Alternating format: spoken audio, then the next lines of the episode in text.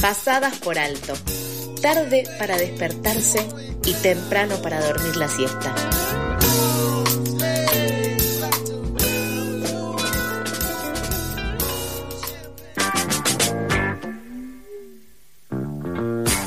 38 minutos pasan de las 8 de la mañana. Empezamos el segundo bloque de Pasadas por Alto aquí en FM La Tribu y empezamos eh, con una entrevista hace algunas semanas que uno de los debates que se instaló con respecto al mundo del trabajo es la discusión sobre los planes sociales, gracias justamente a los discursos tanto del presidente Alberto Fernández como eh, de la vicepresidenta Cristina Fernández de Kirchner, que justamente entre hacer volar a ministros por los aires por un lado por otro lado también retoman situaciones de descontento que existen hoy en día, que no están teniendo una solución en el esquema y en los planes del gobierno nacional. Y en ese sentido es que hay algunos eh, debates alrededor de esto. Justamente es un contexto actual que además está atravesando una crisis económica, que está dejando atrás eh, una pandemia en donde nos encontramos con eh, inflación, con precios altos, con salarios bajos y con trabajadores y trabajadoras que aunque tienen trabajo no llegan a fin de mes.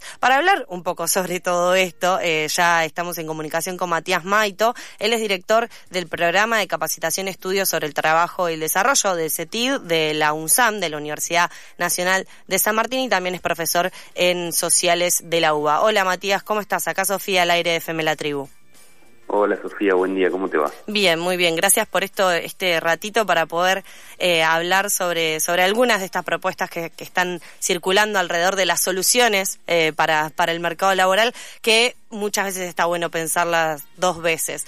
En primer lugar, Matías, eh, preguntarte por, por el último informe que publicaron en el CETID, empezar por los últimos, seguir por los anteúltimos, que justamente brinda elementos interesantes para no solo entender la situación laboral actual, el mercado de trabajo, sino justamente entenderlo entre eh, este conflicto alrededor de los planes sociales, la economía popular y el empleo formal. En ese sentido te pregunto si, si podés describir de algún modo eh, la situación del empleo hoy en Argentina y justamente si es posible esa transformación de eh, los planes eh, sociales en trabajo, como fue una de las, de las propuestas y de las cuestiones que se estuvieron planteando.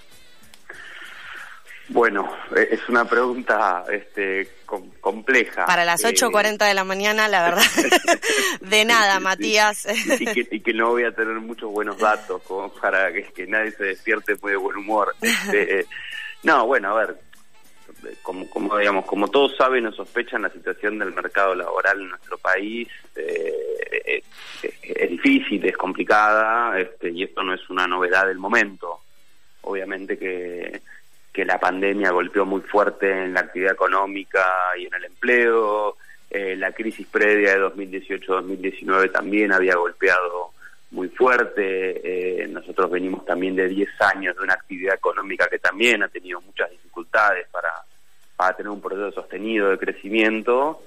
Y uno podría situar una crisis de más larga data eh, a partir de mediados de los 70, cuando se desarticula ese modelo centrado en, en, la industria, el pleno empleo, etcétera. Es decir, que, que el mercado laboral ha atravesado distintas crisis que han derivado en un proceso de creciente fragmentación. Eh, hoy, en la actualidad, alrededor de una de cada dos personas tiene problema de empleo en nuestro país, o porque están desocupados o porque tienen un empleo precario o inestable, ya sea porque trabajan en relación de dependencia pero son informales, trabajan en negro, como, como se lo conoce comúnmente, o porque trabajan por su propia cuenta, son trabajadores independientes, eh, pero de baja calificación, ¿no? Y ahí tenés, que yo, desde los vendedores ambulantes, este, encargados de, de pequeños comercios de proximidad, en general informales, es decir,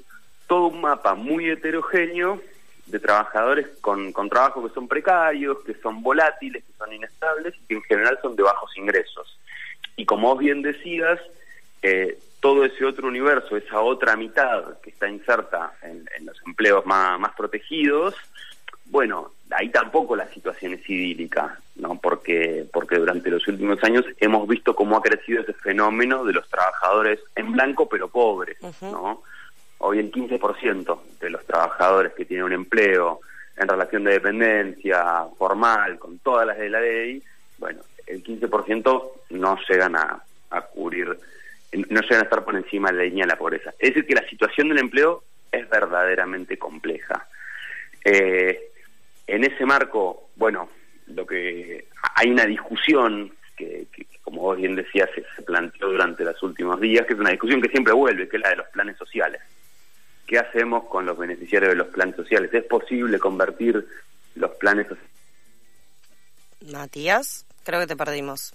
Pero me parece interesante lo que estaba diciendo Matías Maito, es el director del programa de capacitación y estudios sobre trabajo y desarrollo de la Universidad Nacional de San Martín de UNSAM. Matías, ahí nos escuchás, de repente te perdimos.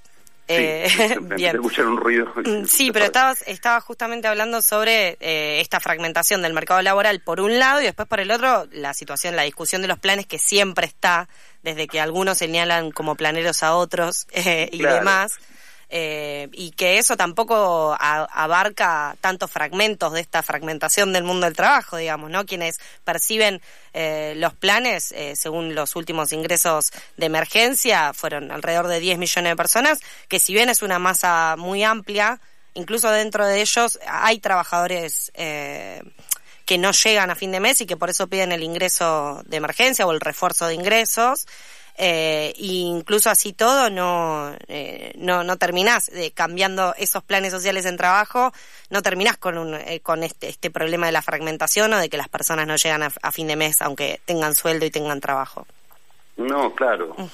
vos tenés aproximadamente un 1,2, 3 millones de beneficiarios de planes, tenés aproximadamente 3 millones de trabajadores que están inscritos en el registro de trabajadores de la economía popular, y después tenés otros 6 o 7 millones que tienen una situación laboral compleja, difícil, y que no están dentro de ese universo.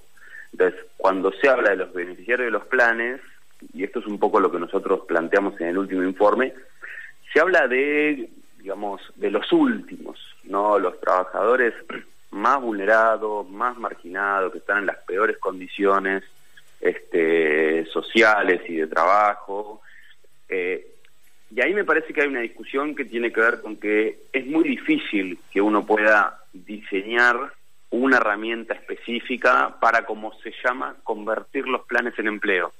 Parece que, digamos, estamos viendo quién, quién hace el mejor invento para convertir planes sociales en empleo. Y ahí, digamos, lo que, lo que nosotros vemos es que si la actividad económica no crece, es muy difícil que vos puedas no solo convertir los planes sociales en empleo, sino que esa mitad del mercado de trabajo que, trabaja en inserciones precarias o inestables pueda tener un empleo protegido, que le garantice ingresos adecuados. Y, y un poco este, este concepto de los anteúltimos, como nosotros lo llamamos, era llamar la atención sobre un grupo de trabajadores que que en general no son beneficiarios de, programas sociales, que en general no, digamos, las organizaciones sociales tampoco llegaron a ese, a ese sujeto para, para organizarlos, que el Estado no ha tenido tanto la mirada puesta en ellos porque en general, digamos, sus ingresos dependen pura y exclusivamente del empleo, pero también tienen empleos precarios, pero también tienen niveles de pobreza elevados, y son los trabajadores que más han perdido durante los últimos años, durante los últimos 10 años. Porque esos que son beneficiarios de programas sociales, que son, digamos, insisto, los últimos, los más vulnerados, bueno, han tenido todo ese esquema de asistencia social que logró de alguna forma como contener la caída de ingresos que, digamos, que la mayor parte de la sociedad atravesó durante los últimos 10 años. Ese grupo que tenía, que era beneficiario de programas, esa caída la amortiguaron los programas sociales. Los anteúltimos no tenían ese amortiguador y, digamos, tuvieron un proceso de, pauperización, de empobrecimiento más intenso, eh, tal vez parecido al que vivieron otros grupos sociales, pero que estaban con más margen, con más espalda para atravesar esa situación. Entonces, los anteúltimos son esos que están ahí en el borde o están por debajo de la línea de la pobreza o apenas por arriba pero que atravesaron ese proceso de pauperización que, digamos, y el Estado no estuvo ahí para contenerlos. Entonces un poco lo que nosotros veíamos era la necesidad de diseñar o de fortalecer las políticas públicas para atender la situación de un grupo también que es muy heterogéneo, ¿no? Porque dentro de los anteúltimos uno tiene desde trabajadoras de casas particulares hasta este, albañiles independientes, eh, bueno, un, mundo realmente muy heterogéneo que precisa distintas herramientas y que algunas el Estado ya las tiene, pero que bueno, pero que es necesario, eh, me parece, eh, fortalecer. Empezar por los últimos e ir por los anteúltimos es el informe que hace mención eh, Matías. Eh, justamente Matías Maito es director del programa de capacitación y estudios sobre el trabajo y el desarrollo, el CETID de la UNSAM, de la Universidad Nacional de San Martín. Eh, Matías, la última pregunta que te voy a pedir en dos minutos. Ya hemos recorrido eh, lo que nos comentabas sobre el informe. Queda, queda claro. Quiero levantar otra consigna que se tira muchas veces por los aires, que a mí un poco en, la cabeza no me entra o me cuesta mucho pensar, que tiene que ver con eh, una respuesta que surge a esto de convertir los planes sociales en, trabajo o en empleo. Eh, lo que se necesita para salir de esta situación es el salario básico universal.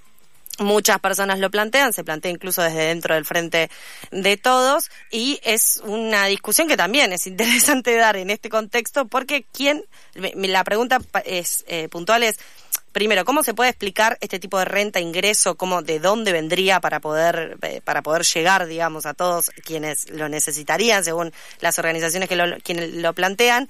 Y después, por otro lado, ¿cómo se, se, cómo se podría implementar en una Argentina como la de hoy, digamos? ¿Cómo se financiaría, eh, por ejemplo, una propuesta de salario básico universal? Nada, esto es una propuesta que se presenta eh, por Grabois y por algunos eh, referentes de los movimientos sociales, también mismo sus representantes en el Parlamento, y que también eh, fue retomado mismo por, eh, por Cristina Fernández de Kirchner, con lo cual es como una, una salvación, un salvavidas que, que se tira por ahí como, ah, no, lo que hace falta es el salario básico universal, pero ¿es posible de implementar? Eh, no tengo la respuesta, tiendo a creer que, que, que es difícil de implementar en un contexto como el actual. Eh, sin embargo, hay muchas formas de pensar el salario universal, porque a veces, digamos, el, concepto de salario universal no necesariamente implica herramientas que, eh, que son salarios para el conjunto de los trabajadores. De hecho, uno de los proyectos presentados en el Congreso eh, por uno de los espacios que componen el Frente de Todos eh, digamos, no implica un ingreso para el conjunto de los trabajadores, sino solo eh, para una parte. Implica también cierto, cierta reorganización del esquema actual de protección social.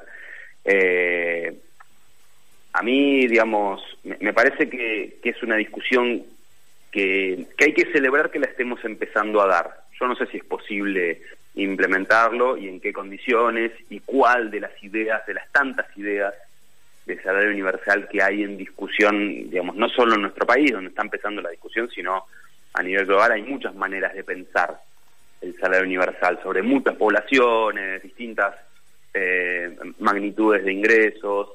A mí me parece que es interesante empezar a dar esa discusión porque, porque muchas veces se dice que cuando, cuando advino la pandemia eh, y, y el Estado implementó el IFE, esperaban que se inscribieran 3 o 4 millones de personas y inscribieron 11 millones de personas, si mal no recuerdo. y, y, entonces un poco la conclusión es, bueno, ahí se visibilizó la situación de una cantidad de, personas, de trabajadores y trabajadoras que el Estado no estaba viendo. Y yo creo que la situación que se visibilizó no era la de los últimos, porque esos el Estado ya los tenía visibilizados a través de los planes, ¿no? Hay toda una trayectoria histórica donde el Estado y las organizaciones sociales abordaron la situación de los últimos, plan jefes y jefas, asignación universal por hijos, salario social complementario, pero hay toda una parte que nunca estuvo cubierta por el sistema de protección social. Y, y en ese marco, propuestas como el salario universal, más allá de en qué medida puedan ser o no implementadas, ponen en discusión la necesidad de actualizar el sistema de protección social para poblaciones, para sociedades con niveles de fragmentación muy altos y que precisan otro tipo de intervención del Estado. Entonces, a mí en ese sentido, más allá de si esas propuestas puedan ser o no implementadas en el corto plazo en nuestro país, me parece que ponen en el centro de la mesa una discusión que es absolutamente eh, necesaria empezar a dar. Clarísimo, Matías, te agradecemos mucho este ratito compartido eh, acá en Pasadas por Alto en FM La Tribu y ante cualquier novedad o duda o consulta que tengamos vamos a volver a molestarte. Muchas gracias. Gracias a ustedes por el llamado. Un abrazo. Abrazo. Pasaba Matías Maito, director del programa de capacitación y estudios sobre el trabajo y el desarrollo, el CETID de la UNSAM. Seguimos con Pasadas por Alto. Podremos ser millennials sin wifi, comunicadores sin título, tuiteros baja línea, africanizados del conurbano, pero nunca seremos periodistas. Pasadas por alto en FM La Tribu.